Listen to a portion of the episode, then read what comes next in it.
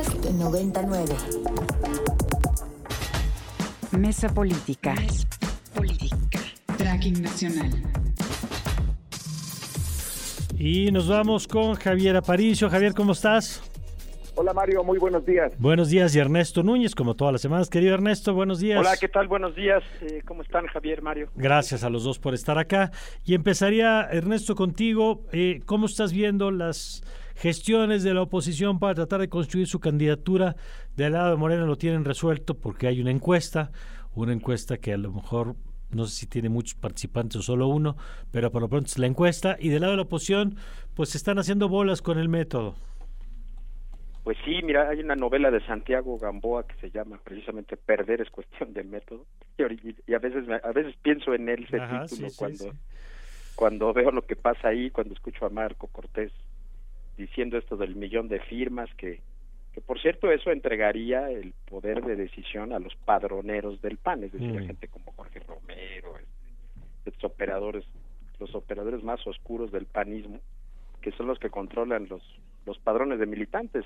Ahora, pues es un poco absurdo pedir un millón de firmas en un partido que no tiene, que creo que tiene actualmente registrados algo así como 350 mil militantes. Sí, sí, Entonces, pues es un poco absurdo. Eh, yo pienso que al igual que en el oficialismo, será después del próximo domingo, cuando se tengan que sentar los dirigentes del PRI, PAN, PRD, pues a dialogar sobre, sobre el proceso, cómo va a ser su proceso interno, si van a ir a encuestas, si antes de las encuestas van a hacer pasarelas, eh, cómo van a decantar las listas dentro de cada partido. Actualmente yo ubico, fíjate, fíjense, la, la, la lista del PAN ya se cerró prácticamente a dos, Santiago Krill y Lili Telles, yo ya no veo a nadie más en el panismo levantando la mano. Algunos, algunos se han bajado ya. Mauricio Vila se bajó ya. Juan Carlos Romero Hicks se bajó ya. Este, Ricardo Anaya. Si no regresa a México el próximo viernes ya no puede ser candidato porque la Constitución le pide un año de residencia en el país. Entonces, si el, si el viernes Ricardo Anaya no vive ya en México, ya no será, ya no podrá ser candidato. Lo mismo que García Cabeza de Vaca, es decir, la lista del PAN se ha ido ya depurando. Yo no sé si ahí habrá que apuntar después el senador ¿Perdón? Bueno, sí, habrá que ver quién más se va apuntando en esa lista, pero sospecho que habrá alguno más en todavía. Yo solamente veo a Lili Telles y a Santiago Krill, y en, el, y en cambio en el Bueno, ya ha dicho Damián Cepeda que quiere. Ah, bueno, aunque no lo veo ya, pues, tú revisas sus redes, sus pronunciamientos, yo ya no lo veo diciendo mm. gran cosa, la verdad. En cambio en el PRI tiene siete. Tienes a Alito, Alejandro Murat, tienes a Ildefonso Guajardo, tienes a Enrique de la Madrid, tienes a José Ángel Gurría y tienes a, dos senadoras, a Beatriz Paredes y Claudia Ruiz Macié. Y luego del lado del PRD, pues tienes a Mancera y a Silvano Aureoles. Entonces, creo yo que ellos primero tendrán que ver cómo van a depurar sus listas internamente, después ver si van a hacer una encuesta, ver si sigue vigente este supuesto acuerdo de principio de año donde al PAN le tocaba poner la candidatura del 24, al PRI las del 23. Entonces, veo la verdad todavía muy muy verde ese asunto, querido, este, querido Mario. No les veo todavía pies ni cabeza a un posible método. Ok, Javier, Javier. Mario, buenos días. Eh, Ernesto, buenos días. Pues sí, yo creo que los eh, pues los partidos están cada cada quien en, diferentes en diferentes dilemas. Eh, sí coincido con, con, lo que ya se dijo en el sentido de que, de que, de que pareciera que de un de un lado y del otro, del lado del oficialismo y de la oposición, están esperando el resultado el resultado del, del, domingo porque creo que sería eh, si no la señal más representativa porque fíjate que los resultados de Domex y Coahuila no suelen ser representativos de, Sí, no. lo que pasa un año después. Históricamente, de entrada, nunca ha perdido el PRI ninguna de esas dos y ha habido alternancias, sí. Exactamente, son bastiones claro. en un país donde estamos llenos de alternancias pero pues ahora sí que son los últimos de la fila, ahora va a ser el último dato antes de la antes de la contienda del 24 eh, y creo que el tamaño del Edomex eh, eh, también es lo que le da le da esa esa, esa relevancia. yo veo mucho más frágil el tema en la coalición de opositora.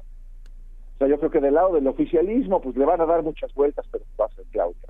No sé, hay que le hagan como quieran pero creo que va a ser Claudia hasta el momento. Y siento que en la, oposición el, resultado del EDOMEC va a ser importante como para medir el poder de negociación del PRI.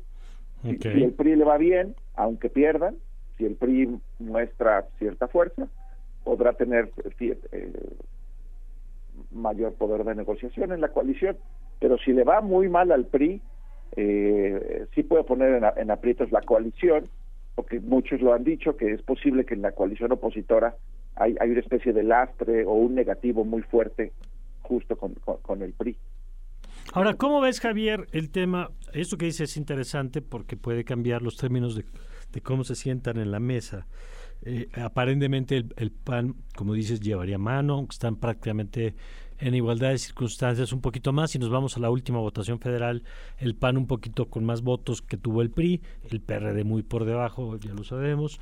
Este, ¿Cómo ves tú, y ahorita regresamos con Ernesto, pues la posibilidad de construir un método que les permita, como decía Damián Cepeda, pues construir visibilidad, como ha planteado incluso a partes de sociedad civil, eh, construir un método pues que le genere atractivo al electorado, a los ciudadanos, en el tipo primarias, que les permitan pues llegar con, con una expectativa más alta frente a Claudia Sheinbaum o quien sea el candidato de, de Morena, sin que se les vaya de las manos el proceso interno.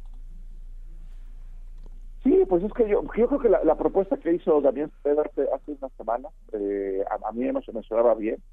Eh, yo creo que es, muy obvia la, rigidez que tiene cada uno de los partidos políticos, donde a las cúpulas de los partidos les, cuesta trabajo ver más allá de sus narices, ¿no? Entonces, en, en, en, el PRI, Alito se ve en el espejo y se ve como candidato presidencial, y yo creo que en el PAN eh, igual, bueno, pues este eh, los, los, los líderes del PAN les cuesta trabajo ver más allá de las de los perfiles más cercanos, más, conocidos.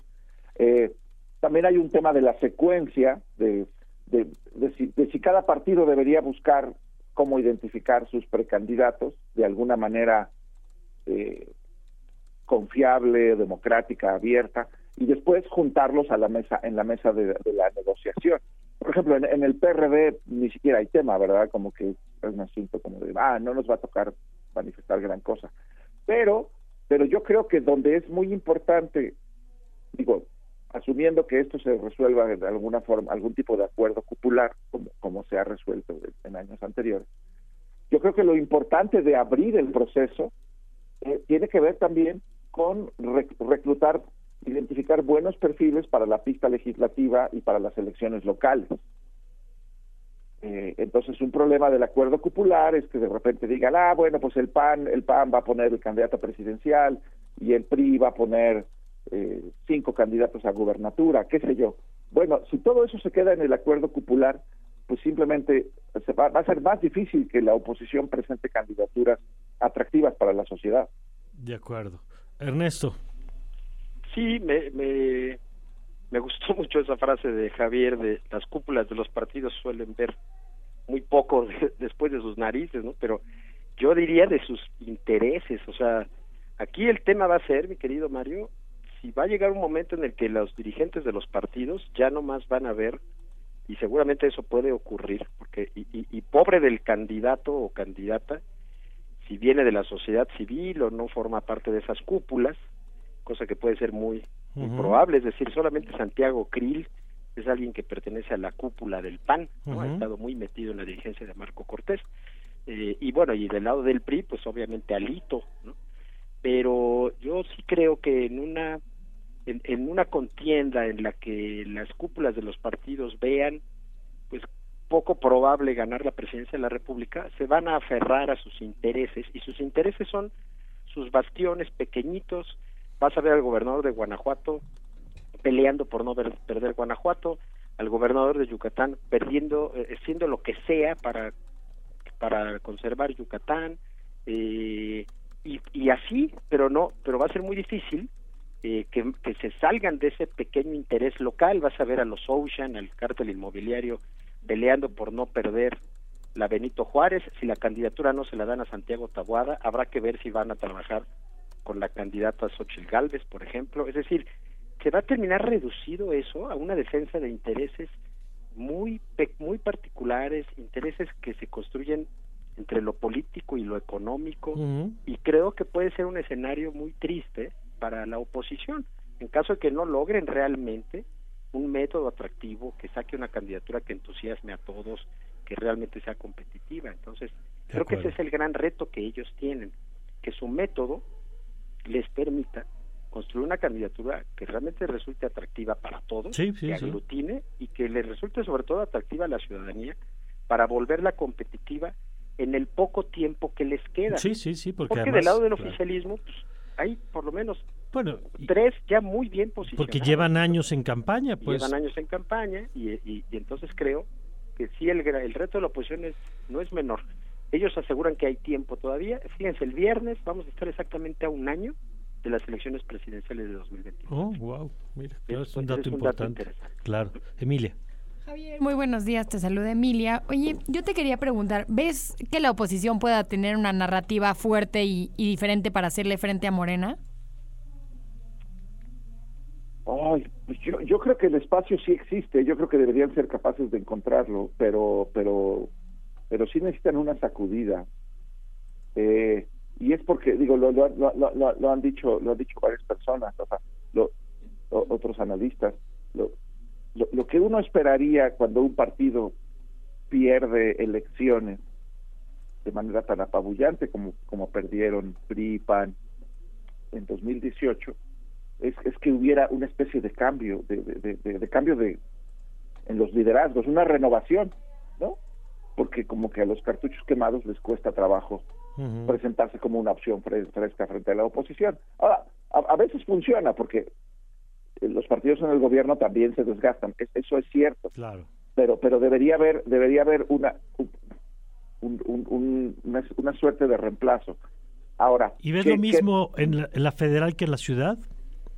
Eh, no, la, por ejemplo, la, Ciudad de México, por ejemplo, eh, eh, y otras ciudades grandes, ahí sí se ve un dinamismo, digo, lo vimos tan solo entre 2018 y 2021, las elecciones locales, por ejemplo, en las capitales de las entidades, ahí se ve un dinamismo, cierta competitividad, la Ciudad de México, por ejemplo, eh, es, plausible que es posible que Morena repita en la presidencia en el 24 y, y, que, pierdan la Ciudad de México, por ejemplo. Eh, los, números los números te indican esa posibilidad porque porque en la Ciudad de México la coalición del PRI y del PAN es particularmente fuerte. en, otras entidades no hace mucha diferencia, o sea, a lo mejor en Querétaro no le, no le hace nada.